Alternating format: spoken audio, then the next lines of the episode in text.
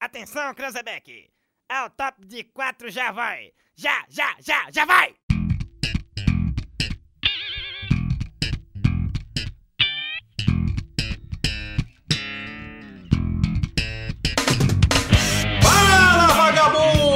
Começando mais um Papo de Louco! Aqui é o Luciano Munhoz e Atenção, Cruzebeck, vai começar a baixaria. Aqui é o Bruno Félix e eu já fui um Robocop gay. Aqui é o Bocão Schneiders, eu faço cover do Bento Rinotto, toco guitarra na banda Diet Music.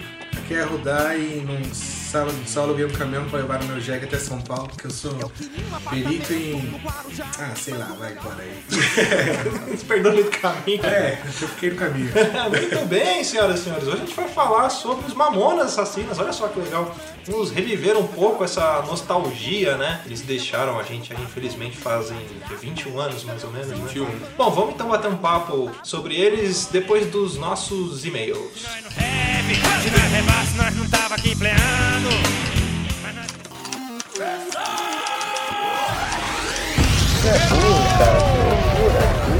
Você é burro. Que coisa absurda.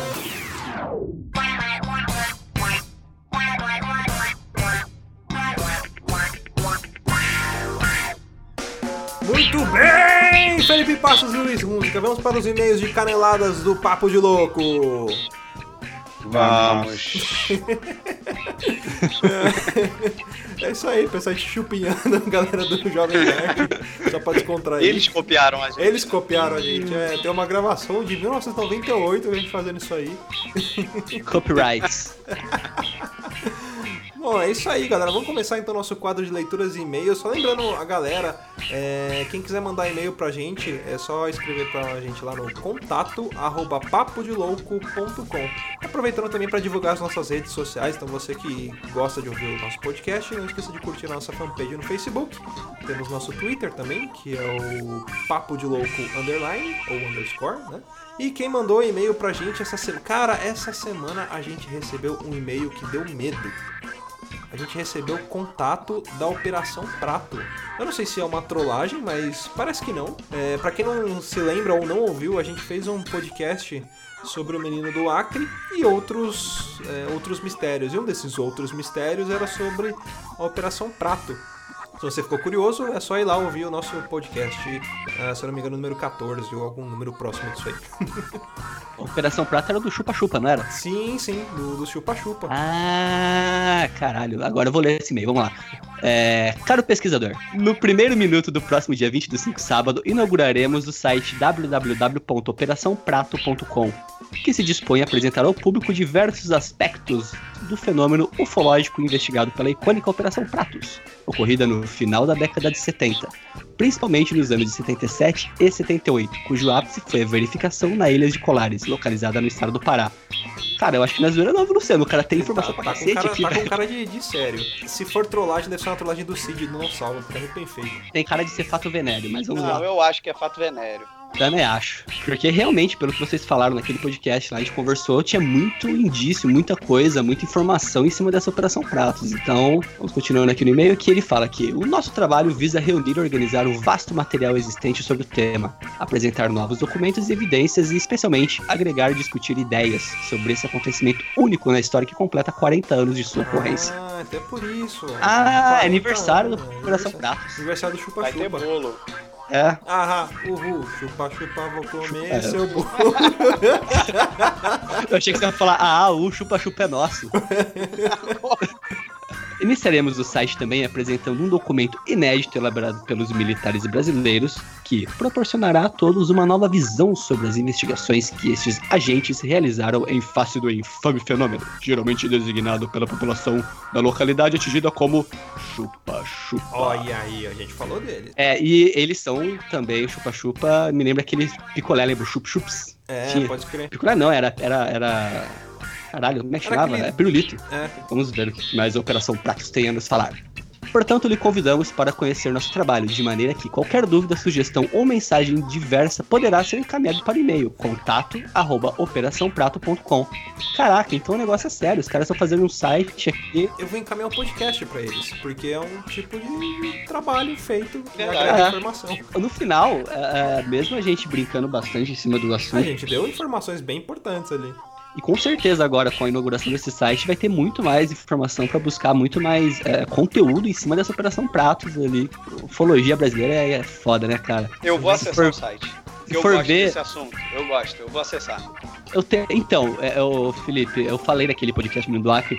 é, não é que eu não goste, cara, eu tenho um puta medo de ET, cara. Então, Cagaço. eu não sei se eu vou chegar e entrar no site. Um cagaço. Mas não sei se eu vou entrar no Eu site. vou mas, entrar, eu vou entrar. É, será que tem, cara? Deixa eu, não, deixa eu abrir o site, pera aí, pedi. Não, tem, ó, tô aqui no site, ó, Operação Prato. No primeiro minuto do dia 20 do 5, próximo sábado, entrará na hora Operação Prato. É isso mesmo, cara, o site. Caraca, velho. Será que eles vão entrevistar a gente? Será que a gente vai aparecer no Fantástico? Não, eles encerram aqui e-mail falando: aproveitamos para lhe pedir a gentileza de divulgar esse lançamento junto aos visitantes de seu prestigioso site. Sucesso a todos e obrigado. É, já, já fizemos nossa divulgação. É, Já então, dia 20, pessoal, esse sábado agora aqui, acessem lá, operaçãoprato.com, que lá vamos. A verdade está lá fora. Isso aí. Vou ler o próximo e-mail aqui. Fala aí, loucos que vapeiam, tudo bem? Eu tô bem, vocês estão bem? Suave na nave. Tudo bem. Melhor agora. Na nave da Operação Prato. É, Exatamente. Foi trocadilho. Caraca, isso que é linkar Isso uma é coisa na outra. referência, né? Porra, tá pensando Referência. cara? Aqui, aqui é podcast raiz. Deixa eu voltar pro, pro e-mail. Aqui é o P1 do Nerd Business. Business, Business. Peraí, peraí. Business. É business ou business? Não, é É Business Business. mesmo. Mas eles estão É atrás P1 de ou P1? Não, é P1. Então, e queria dizer que eu ri muito com o episódio de Gente que Irrita. O papo foi muito bacana e também me irrito com os mesmos tipos que vocês comentaram no programa. Um especial que senti falta foi o tipo touchscreen. Aquela Ah. pessoa que fica pegando, encostando o tempo todo. Mano, Cara, eu tenho isso- raiva disso, velho. Puta que Eu lembro da, lembra da, da Maria Bethânia, eu acho. Não toque em mim, não me toque. Não Não. toque. Ó, agora, agora eu vou falar, eu vou falar uma coisa, eu vou botar lenha na fogueira. Eu não vou citar nomes, mas dentro do grupo do Papo de Louco, um dos participantes é um touchscreen. Ele só Ah, não consegue falar eu, encostando. É, vocês estão longe. sou. Só se eu ficar relando na tela do Mas ó, computador. eu aqui. não, não estou dizendo que é um participante assíduo, pode, ele pode ter participado apenas uma única vez. Ou pode ser o cara que mais participa, no caso eu que sou o host. Mas um dos participantes do Papo de Louco é um touchscreen. Agora vocês que estão Mas ele rela ouvindo... como cutuca ou fica fazendo carinho? Não, se, se você não, Tá não olha pra ele, ele encosta em você. Tipo, ele tá conversando Ah, tá. com você. Aí, tipo, sei lá, você desviou o olho, você olhou pro chão, olhou pra frente, olhou pra lá. Ele encosta em você porque você precisa tá olhando com ele 100% Eu tenho, do esse, tempo. eu tenho esse problema no serviço que tem um cara que ele gosta de tocar também. Toda vez que ele vem pegar, conversar, ele vai puxando meu braço, sabe? Só que eu já puxo e falo, sem relar, sem relar, fala, sem relar. Abre a boca. Continuando aqui o e-mail do, do P1. Trabalhei com um cara que em toda reunião de departamento ficava apontando pra tela e dando tapinho no seu braço falando: Olha lá, tá vendo? Viu só? Isso também é uma merda quando tu tá tra- trabalhando e alguém fica dando opinião, né, apontando. Isso é uma merda foda, né, na tua tela. O cara fica por cima de você, é uma posição meio escrota, né? Tu, tu não consegue chegar a cadeira pra trás. É uma merda. Era uma briga pra ver quem ia sentar do lado do mala na reunião. Acho que era pior ou do mesmo nível que a dança da cadeira na Xuxa. Sacanagem. A dança da cadeira na Xuxa é um trauma do caralho. Mas um grande abraço pra todos e parabéns pelo trabalho, pela loucura e muito sucesso, P1. Abração, P1. Mas aí, eu vou te falar que com a Xuxa foi, foi jogo duro também, meu irmão. Queria até aproveitar pra falar pra galera conhecer também. O P1 ele tem um podcast, né? O Nerd Business. É, quem quiser conhecer é bem bacana. Fala sobre mundo corporativo. Assim, eles contam um pouco da rotina, algumas coisas referentes a, a mundo corporativo. É bem, bem legal, assim. A galera que. que- Com aquela série, como é que é o nome? The Office.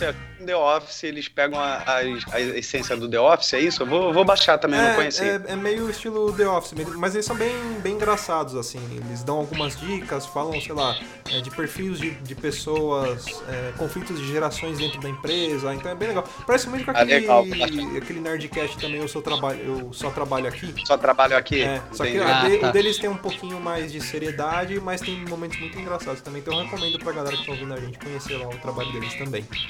Próximo e-mail quem mandou pra gente foi o Vinícius Ferreira de São Paulo.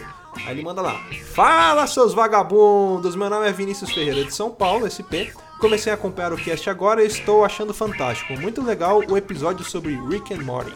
Esse desenho tem diversas referências à cultura pop, além da clara referência ao De Volta para o Futuro, também há muitas referências ao Doctor Who.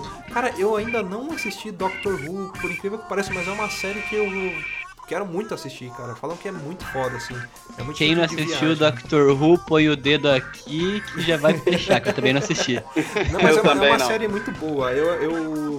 Pra falar que eu nunca vi, eu assisti tipo dois ou três episódios e sabe aquela série que você fala, não, essa aqui eu vou separar porque eu tenho que acompanhar ela do início ao fim direto. Maratonar. O meu problema com ela é porque ela é muito longa, cara. Eu É. tenho muita coisa pra assistir, entendeu? Eu já tô Ah. atrasado com as minhas normais. Se eu não me engano, são 138 temporadas.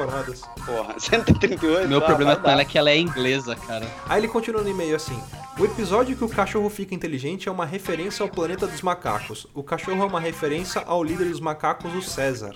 Os desenhos da Cartoon se tornaram algo muito grande. Todos os desenhos são profundos e podem ser interpretados de diversas formas. Regular Show, Adventure Time, Amazing World of Gumball são muito mais profundos do que parecem. Fica aí uma dica para outros ótimos episódios. Um abraço. Oh, muito obrigado, Vinícius Ferreira. Vocês já assistiram o Gumball ou não? Não, não, eu não.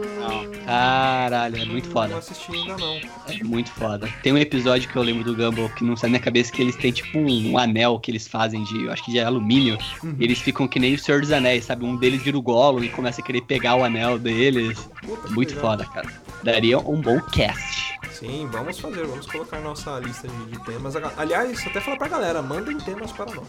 Próximo e-mail agora, ele que. Técnica, por favor, troque a música. Ele que sempre manda e-mail para a gente. Ele que é recebido aqui com todas as honras. É nessa hora que a gente tem que ficar de pé, ô Luciano, desculpa. É nessa hora que a gente tem que ficar de pé e colocar a mão no peito? Isso. Todo mundo de pé agora, Ah, coloca a mão tá. no, no, Vou no me levantar. peito. Levante. Peraí, Pera, Colocou- levantei. Pronto. pronto. Eu vou anunciá-lo. Senhoras e senhores, o nosso ouvinte honorário, Ageu. E no e-mail do Ageu ele coloca assim: Salve loucos, aqui é o Ageu, ouvinte honorário do programa Excelente Cast. Ele está se referindo ao nosso podcast anterior de Dia das Mães. Mano, muitas dessas histórias que vocês contam também acontecem comigo. Realmente, mãe é tudo igual. Lembrei de uma coisa que a minha mãe me falava. Ela dizia que se eu brigasse na escola, eu iria apanhar em casa. É. Isso é complicado. Você brigar. tinha- era, aquela, era aquela tensão. A gente não brigava na escola com medo de apanhar na mãe. É verdade. Você tinha que ser muito forte, cara. Era um desafio. Você, você não tinha que vencer a batalha só por vencer a batalha. É. Você tinha que vencer a batalha pra não apanhar de novo. Era psicológico. Aí ele continua: se brigasse e apanhasse, ia apanhar mais ainda em casa. E se brigasse e batesse na pessoa, eu iria apanhar o dobro em casa. Ou seja, tipo, era melhor você, sei lá, apanhar da pessoa que você brigava. Era melhor não brigar, né? Era melhor correr. É. Não sei se só ocorreu isso comigo, mas no final das contas funcionou. Nunca briguei na escola. Olha aí, ela usou o poder da psicologia. Porque a gente fala, as mães, elas entram no cérebro do filho, elas manipulam. Grande abraço a todos. Agil, muito obrigado pelo e-mail. Cara, mas é, é realmente isso, cara. A mãe, ela tem esse poder de somente com, com ameaças fazer a gente não fazer coisas terríveis como brigar na escola. Se bem que era legal brigar na escola. Você brigava muito na escola? Mas eu se ele briguei na escola. Eu, eu era o menino bonzinho que não brigava, mas botava a pele em muita briga, viu? Ficava briga, briga, briga, briga. Não, cara, eu já briguei algumas vezes, cara. Ó, pra ser sincero, eu, eu era o, o cúmulo do menino bonzinho. Eu briguei uma única vez na escola, acho que foi na terceira ou quarta série, porque um aluno ofendeu a professora e ele tava pirraçando a professora. Aí, tipo, eu fui defender a professora e eu bati nele. Aí eu fui meio que o super-herói, só que no final os dois foram pra diretoria. a professora tava pouco se fudendo que eu tava defendendo ela. Você não, era, você não era o herói que eles merecem, mas era o herói É. que eles precisavam. Exatamente, É, eu era o Batman desde pequeno, cara. O Desde- Batman. Desde 1994 eu era o Batman. Bom, é isso aí, galera. Continuem mandando e-mails pra gente lá no contato.papodelouco.com. Ah, e um outro recado. Você que escuta pelo feed, principalmente a galera que escuta pelo aplicativo do iPhone, né, o podcast, não esquece de dar a sua avaliação lá pra gente, se possível com 5 estrelas, porque a gente não merece menos do que isso, né? E ajudar a gente também na divulgação. Então apresenta esse podcast pra um, dois, três amigos, faz sua avó escutar, sua mãe, instala no celular da namorada, manda pra todo mundo. E manda pra gente que você indicou, cara. Manda, sei lá, se for no Twitter, marca o teu amigo no Twitter e marca a gente também. Faz alguma coisa assim, que aí a gente lê também aqui quem mandou. Pode ser, pode ser, né, Luciano? Claro, com certeza. Aliás, eu vou fazer o seguinte: pra você que marcar cinco pessoas no Twitter ou na fanpage do Facebook, essas pessoas ouvirem o podcast, você vai ter o seu nome é, falado e você vai ganhar um. Muito obrigado. É isso. Muito obrigado. A satisfação de ter feito ficar mais conhecido o podcast. Que aí tu vai poder falar, cara, que tu é um hipster do Papo de Louco. É. Olha aí. Entendeu? Ouça essa porra desde o início. Tu pode falar isso, fala, cala sua boca, cara, ouça desde o início. É, tipo o Entendeu? Ageu. O Ageu se tornou um, um ouvinte honorário. Sim, com certeza. É isso aí. Bom, vamos que vamos e pau na máquina com o programa.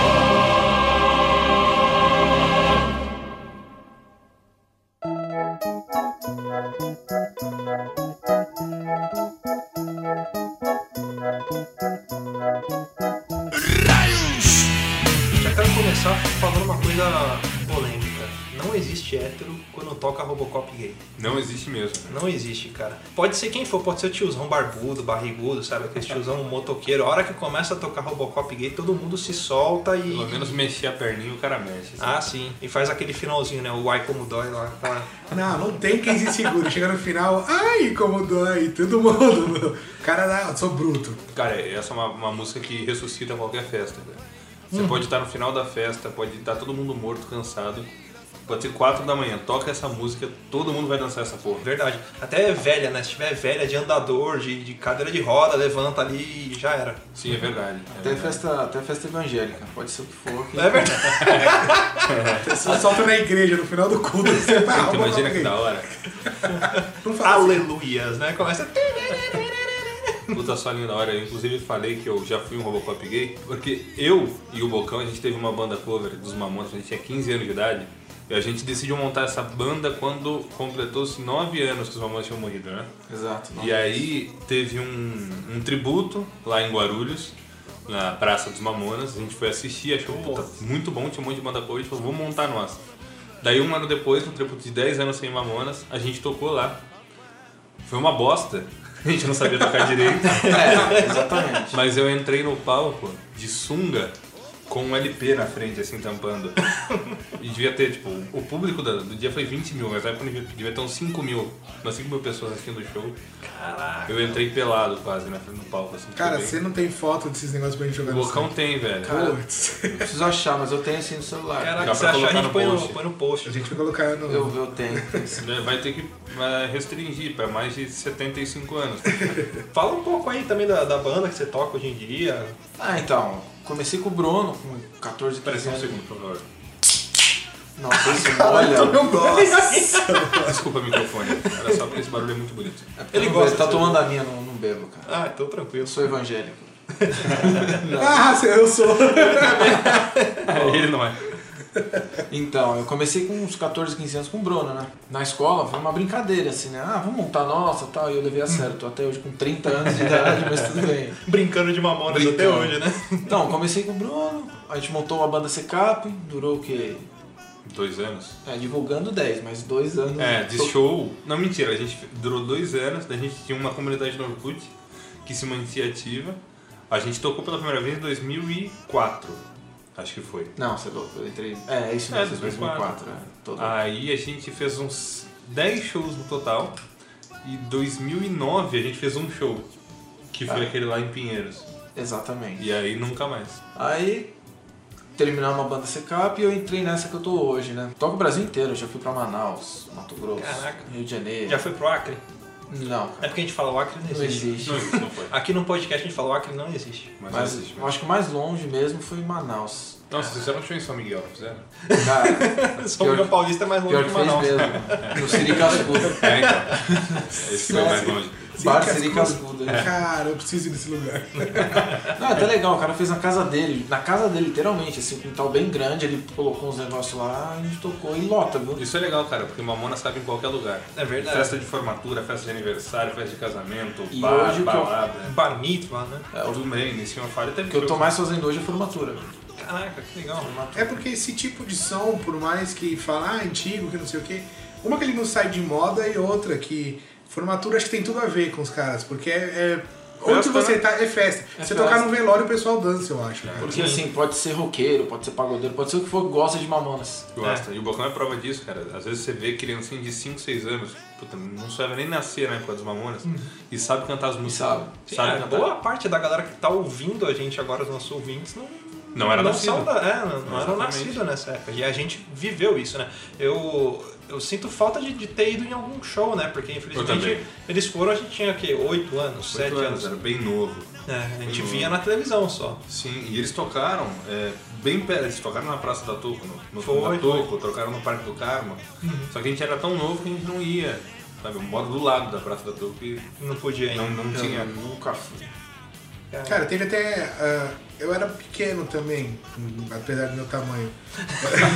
Você já foi pequeno? um? Já. E eu falo, a, a gente não tinha tanto acesso assim negócio de show, né? Teve até uma banda depois, acho que Mamonas acabou, né? Que tentaram, que foi aqueles vagabundos, né? Teve que, vagabundo. que ten- foi. tentaram, cara. Acho que eles, não sei, ficaram um mês, dois, não sei. Ah, ficaram um Acho que fazendo sucesso foram três minutos.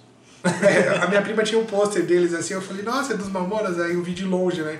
Ela, não, é vagabundo, que não sei E o que. eles Eu falei, tocam até hoje, acredita? Eles Toca, tocam, cara. toca. Eu achei que Viraram assim, banda de axé, mas Banda de axé, eu Banda conheço, trio eu conheço o guitarrista, o vocalista, tudo, eles tocam até hoje. Estão fazendo festas assim, vez de formatura, eles tocam mesmo naquele clube Med.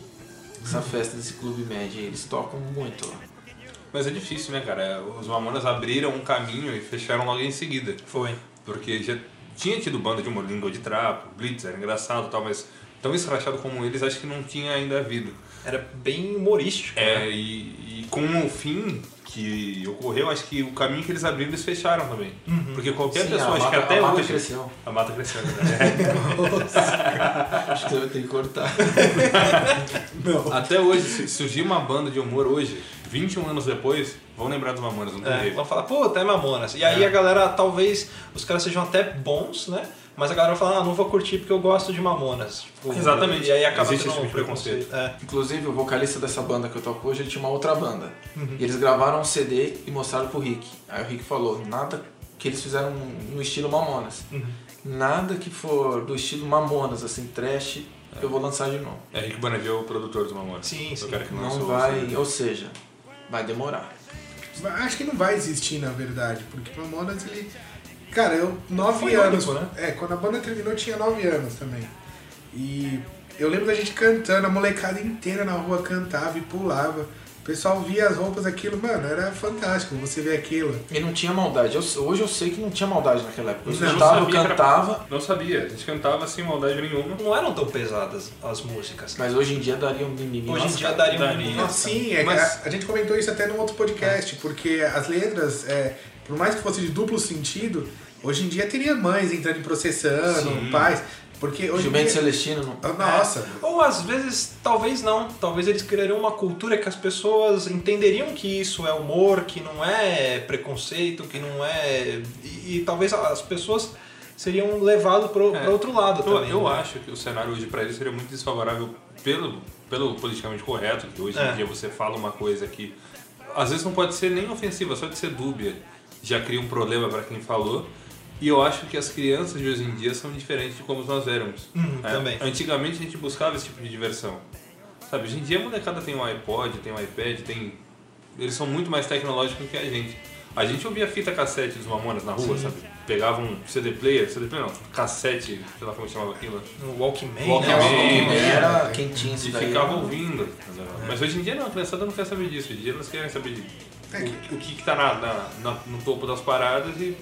cara, acho que falando do, do, dos Mamonas Assassinos, a gente consegue buscar praticamente todos os nossos podcasts, né? Porque a gente fala de- da maldita inclusão social, que a gente já gravou sobre isso, a gente fala sobre se essa geração mimimi.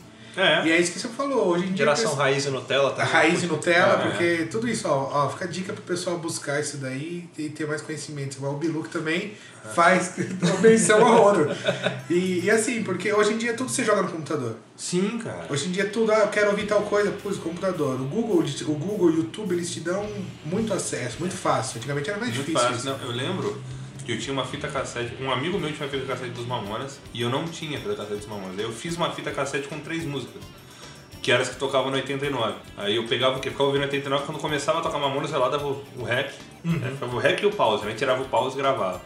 Daí terminava. Tinha uma fita cassete, tinha Robocop gay, Pelados em Santos e Vira-Vira. Que eram as únicas que tocavam. né? Depois de um tempo, aí começou a tocar mais, mas aí eu ganhei o disco, o CD dos Mamonas. CD dos Mamonas. Mas era assim, hoje em dia você vai, sei lá, surgiu uma banda nova. Uma é nova, uma banda que você gosta, Pedra Letícia. Você joga lá no YouTube, cara, tem todas as músicas, tem show ao vivo. Tem show, você vê ao vivo, você vê variações de letras, que nem tem letras do Pedro Letícia que eles falam uma coisa há um tempo atrás, agora já mudaram na atualidade. Eles pegam fatos atuais e mudam.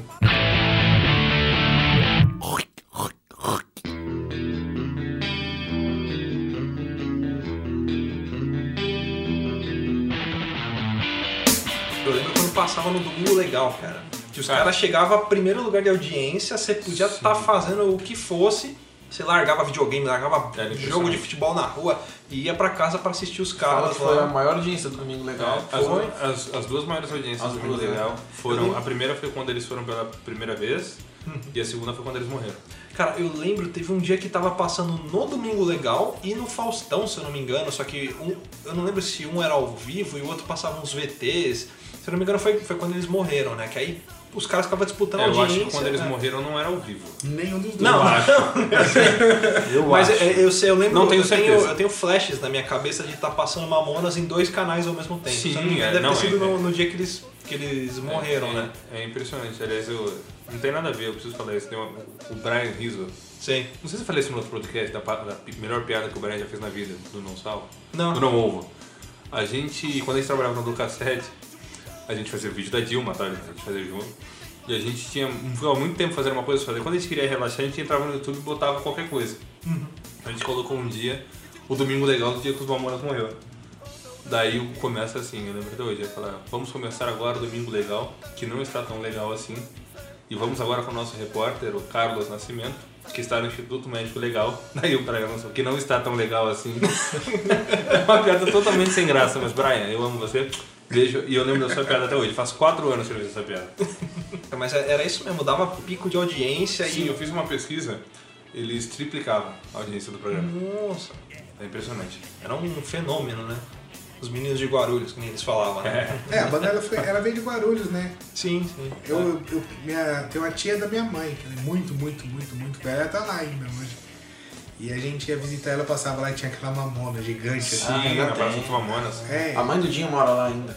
é, e a gente passava lá, eu, eu era moleque, eu ficava doido, eu falei, mano, eles moram aqui, vai que eu vou encontrar algum deles na rua, sabe? Aquela coisa de moleque, aquela coisa de fã, né? Porque você era, querendo Era não, do secap, né? você, você vi- acaba, acabava virando fã, porque você, meu, é, é que nem falavam, era uma fita, aí juntava na casa de um, ah, vamos lá pra minha casa, aí ia pra lá, colocava a mamona e ficava os moleques pulando, que nem louco na sala, É, cantando. porque tinha as- eh, quando a gente era criança, tinha as coisas que você tinha orgulho de gostar e as coisas que você escondia. Todo mundo gostava de Mamonas, era uma febre tão grande que, pô, você curte Mamonas, legal. Chiquititas, todo mundo gostava, mas ninguém falava. Ninguém fala, verdade. É, e assistia escondido.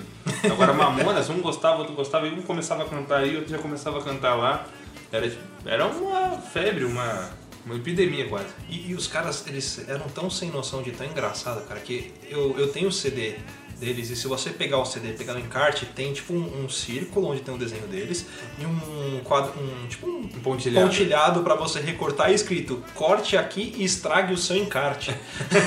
É muita sem noção, né, velho? É muita coisa sem noção junto. Cara, e eu não sei, eu não, não- Acho que ninguém daqui chegou a conhecer, chegar perto dele. Mas falavam que o Dinho, o pessoal, eles eram muito gente boa, né? Tipo, você chegar perto, eles não eram ignorantes que nem hoje em dia tem. Nós temos amigos que chegaram a conhecer Conhece- eles. Que nem eu conheço, é, eu e o Bruno, tanto eu quanto o Bruno, nós conhecemos os familiares, todos. É. Assim, super gente boa. A família é muito, muito gente boa. É porque Muito hoje, hoje em dia o pessoal começa a fazer sucesso, né? Que nem aquelas bandas que te- nem Sobe sei. pra cabeça. né? É, sobe, que nem. Ah, no começo tá todo mundo lá, começou a fazer sucesso, dane-se o público. É. Eles não tiveram tempo também, né? É. A gente não pode ser injusto de falar que eles nunca aconteceram isso, porque Não dá pra saber. durou sete meses, sete, oito meses. Uhum. Então foi algo muito, cara, sete meses. É muito É bom. muito pouco, é muito pouco. Foi só isso. E Foi. tipo. O CD foi lançado em junho, final de junho, Muito começo de rápido. julho, e eles morreram em começo de março. É muito, não deu um ano isso. Cara, foi muito rápido, assim. Lançou em a- 95, 2 de março de 96. Nossa. É. Mas E era- eles já vinham tocando junto há um bom tempo, né? Tinha até aquela outra banda, Sim, chamada Utopia. Utopia. né? Utopia. Eles tocavam juntos desde 89, só que 81. foram, foram seis anos de, de utopia, sem nenhum sucesso. Uhum. Eles mudaram pra Mamonas em maio de 95. Em junho de 95 foi lançado o CD. E no mesmo dia que foi lançado o CD nas rádios já era o primeiro lugar. Eu lembro que tinha uma história mais ou menos assim, né? Até ia falar pra vocês me ajudarem a falar Sim. sobre que era no momento da gravação do CD. Que eles tinham, se eu não me engano, tipo, três ou quatro músicas só. Exatamente. E os caras estavam indo gravar. É, mentiram. Não, a gente tem o CD aí, tem tantas músicas, não vai falar com o produtor lá, o Rick O João, é, na verdade foi o, o João Augusto da EMI. Isso. Ele veio, ele veio do Rio pra, pra Guarulhos pra assistir um show deles. E eles tocaram as músicas, covers e tal, e três músicas que eles tinham já. Então, E eram as únicas que eles tinham. Daí o cara falou, pô, gostei muito de vocês, mas pra um CD três músicas é pouco. Vocês têm quantas músicas? O Dinho mentiu e falou, ah, eu tenho 10. Nossa. Daí ele falou, não, mas pra um CD precisa de pelo menos 14 ou 15. Eu falei, não, a gente escreve quatro músicas em uma semana. Só que eles não tinham 10, eles tinham 13. Eles escreveram 11 músicas em uma semana. Os caras foram pro estúdio, mano, é assim, ó, vai, faz a bateria assim, faz a guitarra assim, É. toca um, um baião de, de dois, um baião de dois não, toca um baião aí. Um baião de dois. e aí, tipo, faz o Jumento Celestino, né? Puta, os caras... Cara, é, é que na verdade eles pegaram aquele. Porque se você ouvir as letras dele, eram músicas que estavam na, no auge, assim. Que nem aquela que é. que eles fazem no estilo de samba.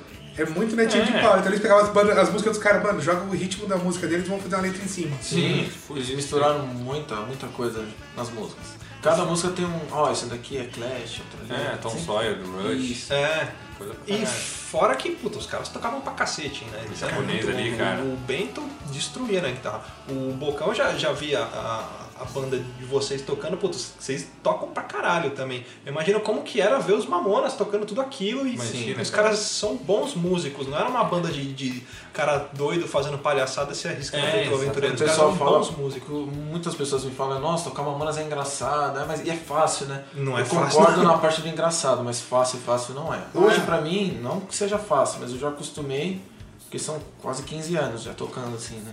Mas é difícil. Sempre tem um detalhezinho ali, alguma coisinha que você fala, ó, putz, vou fazer, que não tinha. Cara, Então, os, eu- os caras eles faziam, na verdade, não era uma coisa tipo, ah, vamos fazer de qualquer jeito. Os caras, mano, o jeito que eles tocavam, você falou, mano, os caras se empenharam, A música era de zoeira, de brincadeira, mas o som era de, De verdade. verdade. Só, de verdade.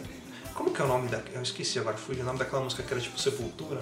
Devil Devil Metal. Metal. Devilman. É. É, Essa música, ela que tem um solo foda pra caralho. Sim. Eu, eu lembro quando eu era mais novo, né? Eu, eu ainda brinco um pouco de tocar guitarra, mas quando eu era mais novo eu era mais, vamos dizer assim, mais febrão, né? Tocava direto. E eu fiquei dias pra tirar aquele solo. Hoje, se eu for pegar, eu não, não consigo mais, não lembro.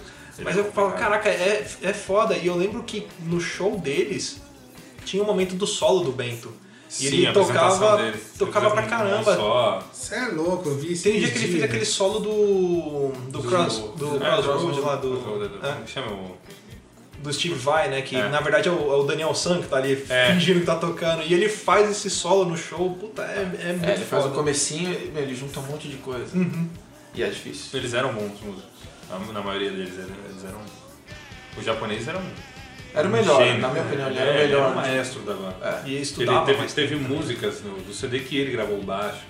14 anos e meio ele 14 gravou baixo. Porra, É. que é o baixo mais, mais foda. Foi ele que gravou o baixo. Então o cara manjava muito. Caraca, que legal. Então, e o irmão dele falou também que ele costumava tocar de 8 a 9 horas de guitarra, assim, fissurado lá. Não Caraca. tinha, ele falava, Bento, vamos fazer alguma coisa. Não, já vou, já vou. E ficava lá tocando. Inclusive Cara, foi era- o Maurício, né, que é o irmão do Bento, que apresentou o Bento pro Sérgio. Ah. Aí eles formaram a banda Ponte Aérea, não foi? Não, Ponte Aérea o Sérgio tinha antes. Não, sim, mas, Mas aí ele entrou na Aérea- banda, na banda Pon- Ponte Aérea. Não, Ponte Aérea era uma banda que o Sérgio tinha com outro cara, né? Porque essa banda acabou e aí eles juntaram o Sérgio e o Bento, começaram a tocar e não tinha um baixista. E aí Isso, o Samuel, aí o Samuel que, coincidentemente o Samuel não queria tocar porque ele gostava de desenhar avião. Daí convenceram o Samuel a aprender a tocar baixo e montaram a banda Utopia. E o, o Maurício, que é irmão do Bento, ele brinca daí e fala que Ele que ensinou. ele que ensinou o Bento a tocar guitarra. A diferença é que o Bento aprendeu.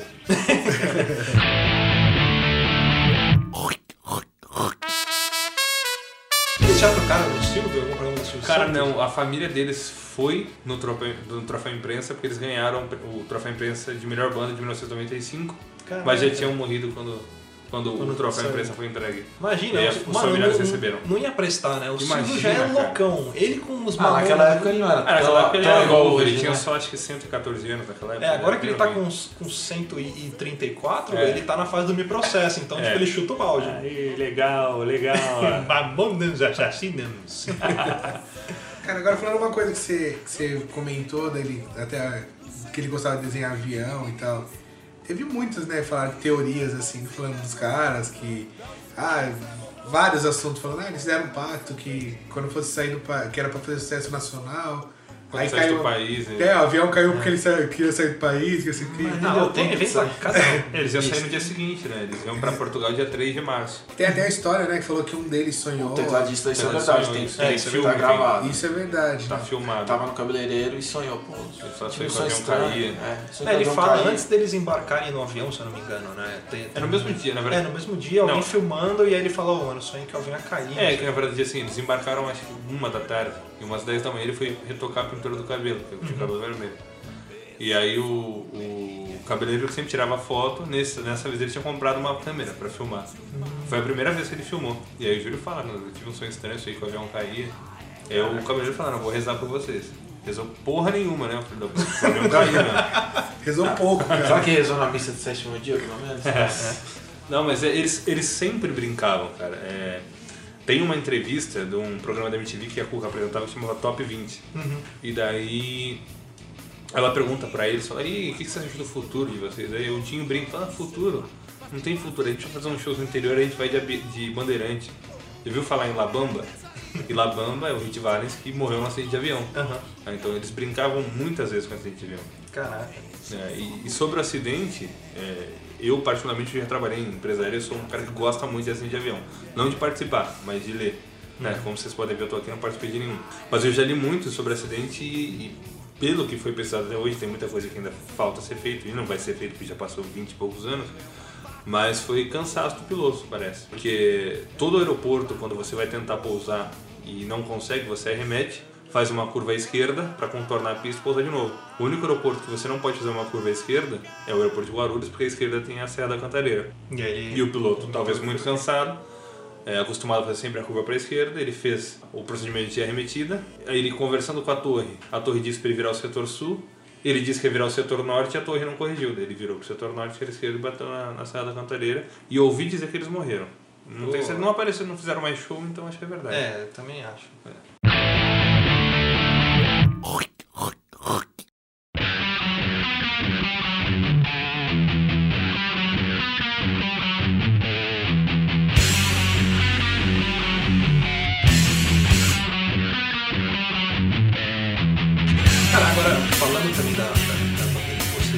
tem uma, uma particularidade, vamos dizer assim, que vocês tocam com alguns equipamentos que eles usavam, né? É, no caso eu uso o hack do Bento e tem uma. Explica o que é hack, né? Como se fosse uma pedaleira, vai, de guitarra, sai os efeitos que ele usava na- nas músicas. Muitos me falam, nossa, o timbre tá bem parecido. Aí eu falo, né? É, É. o CD que tá rolando, não, brincadeira. Eles estão É. dublando, né?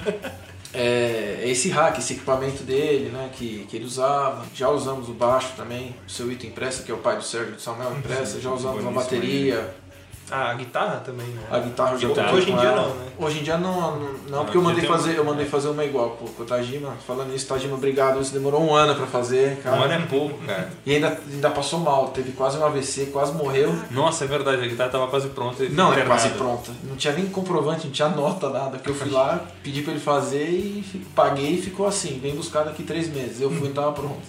Mas enfim, aí eu mandei fazer uma cópia, né? E aí eu uso nos shows. E o hack mesmo, original, eu uso. Deve ser um negócio muito foda, né? Porque a gente viveu essa nostalgia, mas assistindo vocês que tocam e ainda mais é, conhecendo família e, e, ah, usando alguns equipamentos que eles usavam, deve ser um, um negócio, um sentimento inexplicável, assim, né? Um negócio muito foda, né? Puta, fala, caralho, é meio que, não digo sucessor, mas é, vocês levam pra frente aquele trabalho que eles começaram, né? É uma coisa muito bacana, assim, um sentimento muito foda. É, assim, eu, que nem teve uma, uns meses passados que a gente tava fazendo em média dois a três shows por final de semana. Aí eu sei o que eles sentiam um pouco, assim, na correria. E eles, eles 108 fazendo. shows por semana. É. E é bem cansativo, mas é legal. Assim, quando você sobe no palco, você esquece de tudo. Realmente você esquece de tudo. Você pode estar cansado o que for, mas você esquece. Essa energia da, da A galera ali energia- embaixo passa pro, pro palco, né? E é uma coisa que tem uma, uma resposta muito positiva, né? Sim. Porque, pô, todo mundo gosta de música, tá entendendo? Tem banda cover de um monte de banda. Você vai ver uma banda de cover sei lá, do rap, é legal, uma banda cover do CPM, é legal que seja, mas Mamonas ele tem uma, uma, uma recepção diferente. Você tocando Mamonas, vou compartilhar mais o que eu- ele toca até hoje, é, sempre tem uma resposta muito positiva. Todo Entendeu? mundo curte, né? Exatamente, exatamente. Eu Então pergunto- energia volta pro palco. É, o pessoal pergunta, pô, mas você não enjoa? Porque São 14 músicas. 14 músicas. A gente coloca uma, um Legião, um Raimundos no meio pra dar uma enrolada no show. Mas assim, são 14 músicas. Você não enjoa? Cara, até enjoa, mas quando você sobe no palco, cada show é uma energia diferente, uma vibe assim. O pessoal curte.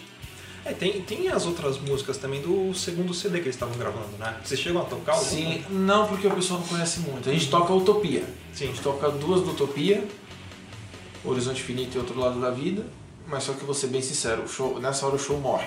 É, porque porque a o galera pessoal não não que conhece. seja, por exemplo, Tributo. eles vão fazer um show dia 13. Dia 13. Lá no Parque Secap em Guarulhos. O Roberto é um- Leal vai participar também. É. Pô, que legal. E aí é um lugar que realmente vai muito fã dos Mamonas. E aí funciona muito bem, você toca a música do Utopia, mas em shows normais, de formatura e tal, Se a é, gente tocar alguma música do Utopia, por ser meio triste a música, o pessoal É. não conhece, já dá. É que o Utopia eles vinham com essa pegada mais tipo de, sei lá, crítica social, É, né? Era um negócio era bem política, diferente, né? é. Música política. era bem, bem, bem diferente. Mas O som era pesado, mas as É. letras. não, não, não tinha nada a ver com os Mamonas, não tinha nada a ver com eles, né? Não, não É. digo nem com Mamonas, não tinha nada a ver com eles mesmo como pessoas. Talvez seja por isso que a mudança deu tão certo. Sim, sim. Ou Acho tão que errado, quando dependendo começaram a fazer aquilo que eles realmente curtiam, né? Que era Sim. bagunçar, brincar, e aí, aí foi. Sim, tanto que o, o Rick Bonadio disse que o, a, a história dos Mamonas começou porque eles pediram o estúdio emprestado pro Rick de durante a madrugada pra gravar três músicas que eles queriam trocar num churrasco. E aí o Rick não tava no estúdio, um amigo dele ficou no estúdio operando a mesa e tal. E no dia seguinte o Rick chegou no estúdio e o amigo dele falou, Rick, ouve isso aqui, que isso é muito engraçado. Daí o Rick disse que ouviu, rachou o bico, achou muito engraçado e chamou os caras no mesmo dia no estúdio e falou, meu, vocês fizerem isso aqui, eu arranjo uma gravadora pra vocês. Caralho. Cara, é Que foi realmente o que aconteceu. o Rick, mano, não tem como, né? Você vê hoje em dia ele falando com as pessoas, ele fala, mano, não vai dar certo, ou vai dar certo. É, ele- É, onde ele, ele se propõe pôr a, a mão ali, o negócio vinga, Vira né? É, Onde ele toca, vira ouro, né? É o Midas. Não, não à toa esse é o nome do estúdio dele. Ah, Chama Midas o estúdio dele. E ele fala que ele começou mesmo com Mamonas, que É, ele é muito grato aos muito caras. grato, exatamente. Não, te- teve também um outro lá, como que é o nome dele? O Sacomani? Sacomani. Arnaldo Sacomani, ele foi assim. O Rick Bonadil, ele era o produtor dos Mamonas, desde a Utopia. E o Rick fez essa promessa que ele ia arrumar uma produtora. Só que o Rick Bonadil na época não era ninguém. A única ponte que ele tinha com as gravadoras era o Sacomani, que já era conhecido dele. E daí ele passou pro Sacomani e o Sacomani enviou a fita dos Mamonas pra Sony Music e, e pra EMI. A Sony jogou a fita no lixo e a EMI não. Se lascou. É, na verdade, é, é, eu vou contar também sobre essa história, né? Que no começo o João Augusto não gostou da primeira música que ele ouviu. Falou, isso aqui é muito parecido com Raimundos. Sim. E aí largou a fita de lado. E o filho dele pegou a fita na segunda música, que era Pelados Insanos. E aí ouviu, mostrou É pros isso, né? amigos e aí o João chegou em tocando. casa e tava todo mundo cantando a música. Aí ele Caraca. falou, o que vocês estão cantando aí no de mina, não sei o quê? Eu falei, ah, pai, aquela fita lá, cassete demo que tava no seu carro, você não gostou. Daí ele falou, pô, se a molecada gostou, deve ter alguma coisa. Me, de- me devolva essa fita. É, ele levou. Vem aqui, vamos conversar. Como que é o nome mesmo? Ma- Mamo- Mamonas, né? Mamonas? Fica igual a Smeagol, né? Quando vê o, o anel de novo. My precious, my precious. Atenção, Cranzebeck! É o top de quatro, já vai! Já, já, já, já vai! De onde vem esse nome, né? Como é que surge um negócio maluco desse, né? Mamonas Assassinas. Foi né? Samuel, foi Samuel, né? Foi Samuel. Foi Samuel. Eles tiveram vários outros nomes, tipo Coraçõezinhos Apertados, Uma Rapa de Zé, Tangas Vermelhas. Nossa, só nome que Nossa. nada a ver, sabe? É. E aí o Samuel criou Mamonas Assassinas do Espaço. E aí disseram que do espaço tava muito grande e cortaram e ficou Mamonas Assassinas. É tipo igual Tomates Assassinos, né? Ou- Tomates feitos fritos. É, né? aqueles filmes, é, filme de, de terror lá, É, tem um Tomates Assassinos também. Olha os famintos. É, Aí cortaram e ficou só Mamonas Assassinas. eu, eu não lembro se foi o último show dos Mamonas que o Dino faz um puta discurso que ele fala pra galera, mano, acredita no seu sonho. Não, foi no, Esse foi no Tomeuzão. Foi em janeiro de 96. Que ele, que ele fala assim, ah, a primeira vez que a gente veio aqui tocar, não deixaram a gente tocar aqui, não sei o quê. É. Mas agora a gente tá tocando aqui, então vai tomar no cu. E Começou a xingar o dono da casa e não sei o quê. É, na verdade, assim- Tocou, a galera foi abaixo, assim. Eles, eles tinham o sonho de tocar no Tomeuzão, que era o maior ginásio de Guarulhos. E teve uma época quando eles eram utopia ainda, que um grande artista, uns falam que era Armando Antunes, outros falam que era o Ivan Lins, um cara, algum artista Guilherme. Arantes. Guilherme Arantes também. Guilherme Arantes, se não me engano. A galera fala, não, não tem certeza de quem é, mas ia tocar no Zonelzão e eles foram atrás com o secretário da Cultura. Dizer, pô, a gente é uma banda aqui de Guarulhos, a gente podia abrir para os caras, o pessoal do CK já conhece a gente. Daí o então secretário da Cultura disse que não, porque ele não era lugar pra bandinha Nossa. e que eles nunca iam tocar no lugar daquele, pra eles desistirem. E aí, isso era utopia, eles viraram Mamonas Assassinas e aí quando eles viraram Mamonas Assassinas, eles alugaram o Tomeuzão, fizeram um show de graça, Lotado. lotado, lotado, e ele falou, ah, tem... A entrada era um quilo de alimento, se eu não me engano. É, é, acho que era. É, eles deram. E daí eles queriam abrir como utopia o show desse artista e eles não conseguiram. E daí os Mamonas foram tocar e precisava de alguém pra abrir o show deles. E abriu o show Chamaram deles foi Utopia. Eles entraram como Utopia e abriram o próprio show. Ah, entendi. Pô, que legal. Foda. É tipo igual o, o Ozzy quando veio pra cá e quem abriu foi o Black Label Society. tipo isso. É tipo isso. Exatamente. Aí eles fizeram o show como Utopia, falou que tava abrindo pros Mamonas, agradeceram os Mamonas, aí... Saíram do palco. Foi aí que o Dinho fez todo esse... Esse desabafo, que ele desabafo. chuta o. chuta o microfone. É. Imagina, o cara da Puto da da vida. puto, né, velho? Nossa, ele tava muito puto. Que é foda, né? Você não sabe o dia de amanhã, né? Você destratar a pessoa, o artista, e aí depois você fica na mão do cara, não, vem aqui fazer show na minha casa, Exatamente. não, não pode.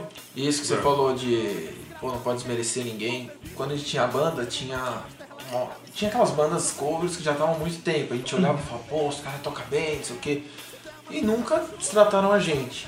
Inclusive, depois, quando acabou a nossa banda, que eles me convidaram pra tocar.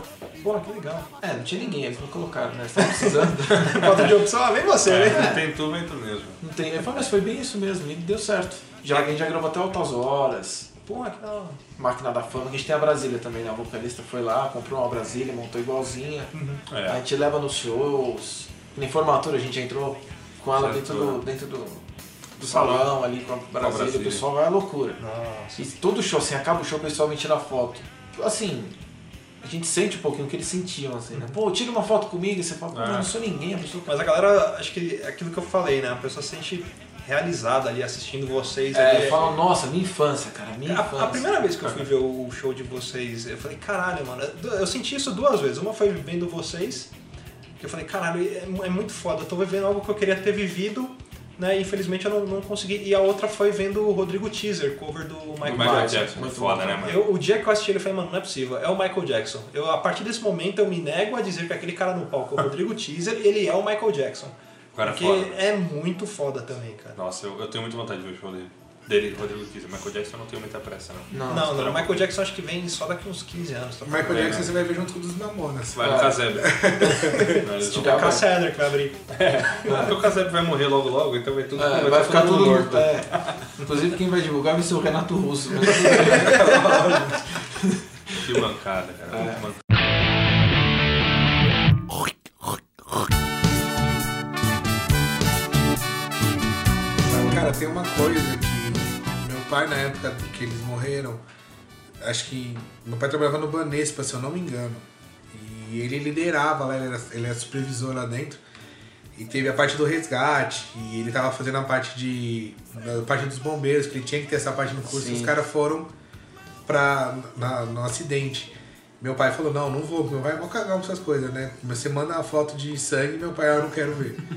Então ele manda pra mim, tudo que os outros mandam pra ele de acidente. E ele me trouxe uma pilha de fotos do acidente. Então eu vi as fotos antes de ir pra mídia, tudo na minha mão, assim. Eu falei, cara. Pô, foi bem, foi bem Foi. tenso. E a gente não acreditava na época ainda, porque não tinha aquele negócio. Hoje em dia, qualquer coisa que acontece, Tá na o internet, macaco né? tira foto, né? É, Quando o Cristiano Araújo morreu, você viu? Mandaram no WhatsApp a autópsia dele. é no mesmo dia. No mesmo dia.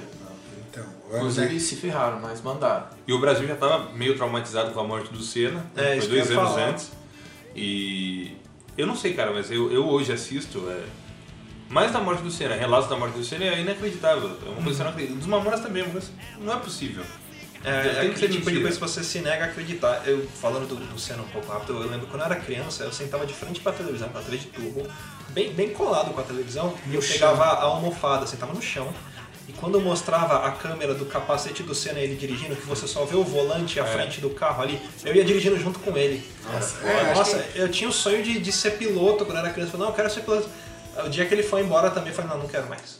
Não quero. Acho que ali, ali também eu parei de assistir. É, Eu, eu parei de assistia Fórmula 1 eu assistia naquela época. Hoje? hoje Não, você eu, não eu assisto morreu. porque eu sou trouxa. A gente tem, eu tentei assistir mais algumas, mas não era a mesma coisa. Entendi. E eu acho que os fatos que ficaram assim na nossa memória foi a morte do Senna, Mamonas Assassino e Torre Gêmeas. Depois disso eu não lembro de mais nenhum. É Foram acho que os verdade, hein? Vamos ligar pra Sônia Abrão que ela lembra de vários. De vários. Ah, falando de Sônia Abrão, lembra do Chorão depois também. Aí, que- aí começou a marcar, né? Chorão, Chorão, Chorão, a Sônia, Abrão, seu carro morre, ela faz um programa. o motor do carro ali morreu, gente. Tá aí, gente, triste, você gente. acabou de ver agora o motor do carro que morreu, mas vamos então ficando com o Ruge no Ragatanga! A Sônia Abrão é minha ídola. Ela transforma a morte num negócio muito legal. Dá vontade de morrer às vezes assistindo o programa dela, inclusive. Se pudesse morrer, assistir o programa dela depois pra ver o que ela ia falar, né? Mas- Gente, morreu hoje ele, gente. Cara, muito ruim. Ainda bem que cortaram essa programação aí. Não Nossa. fizeram o acordo lá. Foi ótimo. Não tá fazendo falta alguma. É verdade, saiu, nada a ver né, com Mamona, saiu da, da TV paga, a Rede TV, né? É. Cara, me faz falta o Chaves, mano, que eu assistia. Agora, Nossa, Chaves. Morreu também, inclusive, hein? morreu.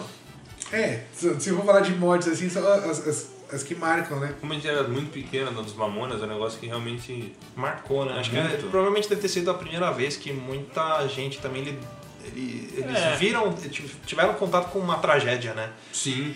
sim. Teve, teve a morte do Senna, mas muita gente era muito pequena, né? Da nossa geração. É, eu tinha 4 anos. Não, 6 anos quando É. Senna morreu, mas ainda assim. E Não- apesar do Senna ser um herói, é, pra todo mundo não tinha o- a mesma proximidade que tinha com os Mamonas, eu acredito. Uhum. Né, Mamonas era meio que camarada, porque pô, um zoava o outro na escola, os Mamonas joga- zoavam os outros na TV. É. Era meio fazer o que a gente. É, é o que eu sinto pelo menos com Hermes e Renato. Mas a gente fazia zoeira na escola, os caras faziam na TV. E faziam sucesso fazendo zoeira. Os Mamonas eram a mesma coisa. E agora a gente faz zoeira no podcast. Ah, mas olha aí, legal, legal. é. Eu queria imitar o Silvio Santos sete vezes nesse podcast, só consegui cinco. Até o final vou imitar Imita mais, mais duas. duas. Ah, mas não é possível mais umas? Não, só mais uma. aí, brincadeira, voltei. Foram sete, aí, ganhei, ganhei. Ganhou a casa. Aí, o Silvio era... Mano, eu sei que é sobre os Mamonas, mas eu acho que o Silvio é muito legal, cara. Porque o Silvio fazia felicidade na desgraça do povo, cara. E, tipo, a menina aleijada no Porta da Esperança. A menina precisava uma prótese da perna pra ir pra escola, tipo, Charlinho. Falei, vamos ver, vamos abrir a Porta da Esperança. É, não foi hoje. Hoje não. Hoje não. Não ganhou.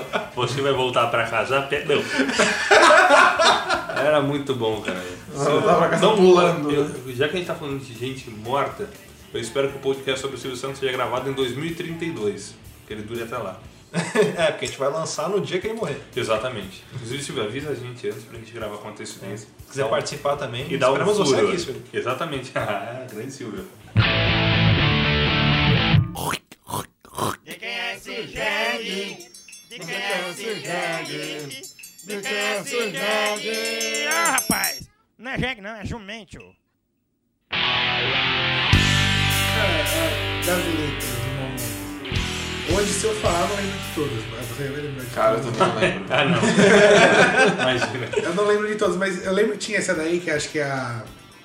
Aquela que vocês falam que é de, sepultura. Que... Ah, deve Deve meta. Eu, pra mim, eu pulava, porque eu falava, ó, mó chato, que eu não sei o quê. Uma porque eu não falava inglês, eu não, não entendia a parte, só que eu não entendia a, a, a parte engraçada do negócio. Eu falava, ah, mó, chato, para. E depois de velho, você pegou pra escutar essa música, depois que começou a entender um pouco mais de inglês? Você começa. A letra é um barato, cara. É, Exatamente é zoando quem não entende. É, É, então, e depois eu falei, caraca, olha a letra dos caras, tipo, não sei o que, biscoito, não sei o que. Eu falei, mano, muito, muito engraçado. Só É, que na eles hora. tinham- Eles tinham um humor muito bom, né? Porque se você for ver, tipo, é, um, é meio que um stand-up musical. Eles falam de vários assuntos diferentes de uma forma engraçada. Falam de nordestino, de gay, de metaleiro, de mulher. Cara, de puta, de tudo É, de de pagodeiro. É, pagodeiro. Aquela letra só de pensar que nós dois éramos dois, É, eu, feijão, você arroz. Lá né? alemão. É, É. é muito. Eu não gostava do Heavy Metal quando, quando eu tinha 9 anos. Não gostava. Acho que ninguém, acho que as molecadas falavam assim, nossa. Pulava essa fase, É, né? nossa, tudo engraçado, e nessa daí é mó chata. Não, não é que é chata. Porque a gente não entendia. É, hoje é a que eu mais gosto, porque causa da guitarra e tal, e é mais difícil também, mas eu gosto. Eu, eu gostava muito da. Ainda gosto, né? Da. Um Marlin da Mulher, é isso? Sim, ela é, Cara, essa letra é muito boa. Eu, eu gostava dela porque a letra é difícil de você decorar tudo aquilo, né? É. Principalmente na parte dos mafagafos, dos mafagafinhos lá. lá, que- uma faga filha Cara, uma coisa interessante da música dos Mamonas é que, não todas, mas muitas músicas dele não tinham refrão. É. Era uma história. Ele Verdade. contando uma história, não tem. Robocop gay não tem refrão, Morena Mulher não tem refrão. Tem, assim, umas 5 ou 6 músicas que Sabão não cracrá, que é mais simples, né? É, Nossa. é essa, Sabão Ela não tem refrão, ela é direto Não, ela é direto. Ah, Sábado de sol não tem refrão. Essa daí da. Ela é um refrão. Ela é um refrão. É. Essa uma linda mulher eu gostava na hora do peso que entrava, mano. Tava um negocinho Ah. Eu falei, malandro.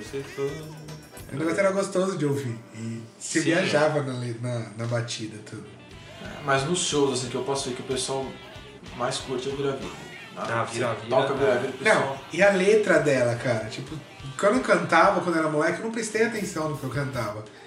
Um dia eu parei e falei assim, mano, olha essa letra, cara. tipo, o cara é pra suruba, não foi, manda a mina, mano, a mina volta. Falei, cara, insano, E insano. a criançada não entendia, cantava não, assim. Cara, e é muito engraçado, cara. que- E eu não entendi e também não perguntava. Eu cantava e. Tanto que a gente já tem noção de que até hoje tem tanta música dos Mamonas que eu canto em automático. E até hoje eu canto sem maldade. Porque é automático, sabe? Tipo, igual quando, tipo, nada a ver com o assunto, mas tipo, pra mim o jogo de videogame no Playstation chama Winning Eleven. Porque quando eu era criança eu falava, eu sei que é o Winning Eleven. Nossa, falei errado.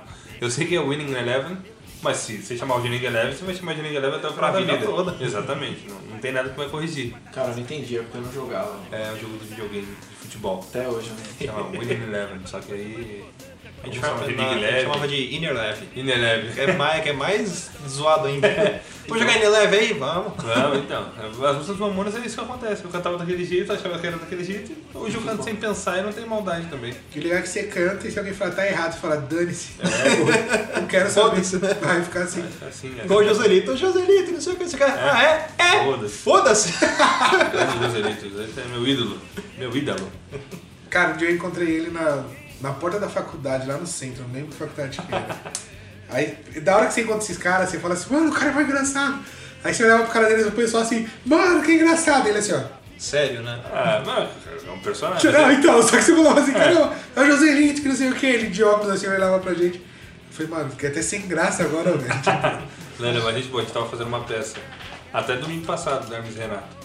Cara, os caras são muito bons. É que, nem, é que nem um tio meu, ele. Nada a ver também a história com a Mona, mas. Ele entregava gás, um dia foi entregar um gás e abriu a porta o Costinha, mano. Ele falou que se mijava de rir, o Costinha olhando sério pra ele, assim. o Costinha não falou nada, só abriu a porta assim, ele. E o Costinha olhou pra ele e falou: E aí, você não vai entregar o gás, não?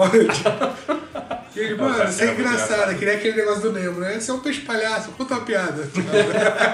É, tem gente que nem precisa, cara. Tipo, o Costinha é uma dessas. Imagina, depois o Costinha saindo com o carro indo embora, ele põe a cabeça pra fora. Mano, se ele fizesse isso, eu chute um infarto. infarto. Até um AVC ao vivo. Tem gente que não precisa fazer nada pra você dar risada. É. Mr. Bean. Mr. Bean. Mr. Bean. Tiririca, cara. O Tiririca, se ele parar na câmera e dar um close na cara dele, você ri. Exatamente, você ri, velho. Eu, eu vou fazer um teste agora. Você que tá ouvindo a, a gente, lembra da cara do Tiririca. Exatamente. Se você não ri, é porque você tem algum problema. Lembra dele agora. Tá rindo. Tá rindo. Outra coisa que faz a gente rir sem esforço é o time do São Paulo. Mentira, vou apanhar. Bom, esse foi mais um Papo de Louco. Espero que vocês tenham gostado. Mandem sugestões de temas pra gente. Fala um pouco da- das histórias de vocês também, dos Mamonas, né? Como vocês viviam essa nostalgia. Mandem e-mails, feedbacks. E queria agradecer a presença de todo mundo aqui, é, do, do Bocão, que veio gravar com a gente também. Pô, muito legal você aqui. Um prazer. Aí a oportunidade. Obrigadão. É isso aí. Bom, é, então até semana que vem. Beijo na um bunda. beijo. Entra Pra agora. entra- Do. O Ageu! Eu O Ageu! pro Ageu. O Ageu é guerreiro, cara. O Ageu tá sempre com a gente. O Ageu, um salve pra você aí. Ageu, um prazer ter você me ouvindo, Ageu. Eu você me ouvisse todo dia. Quem é o Ageu? Ageu é o ouvinte honorário. Honorário. Ele escuta a gente todos os programas. Ele é, de, ele é logo já. A série E tirava E, B, de vez em quando. Mais de 10 mil anos se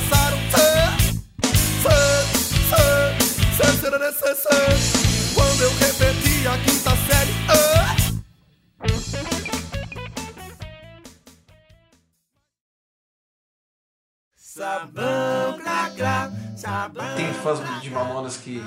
Que são muito assíduos. O Thiago Lima é o que todo mundo faz. É, o fã, o fã dos Mamonas todo mundo gosta. Aliás, Thiago Lima, aquele abraço. Vou na sua casa aí na Rua dos Inválidos, número 128, Ele é do Rio de Janeiro. é, uma vez a gente, a gente. Eu posso contar? Pode, claro. Só pra acabar, desculpa, mas é uma vez a gente fez duas coisas com o Thiago Lima.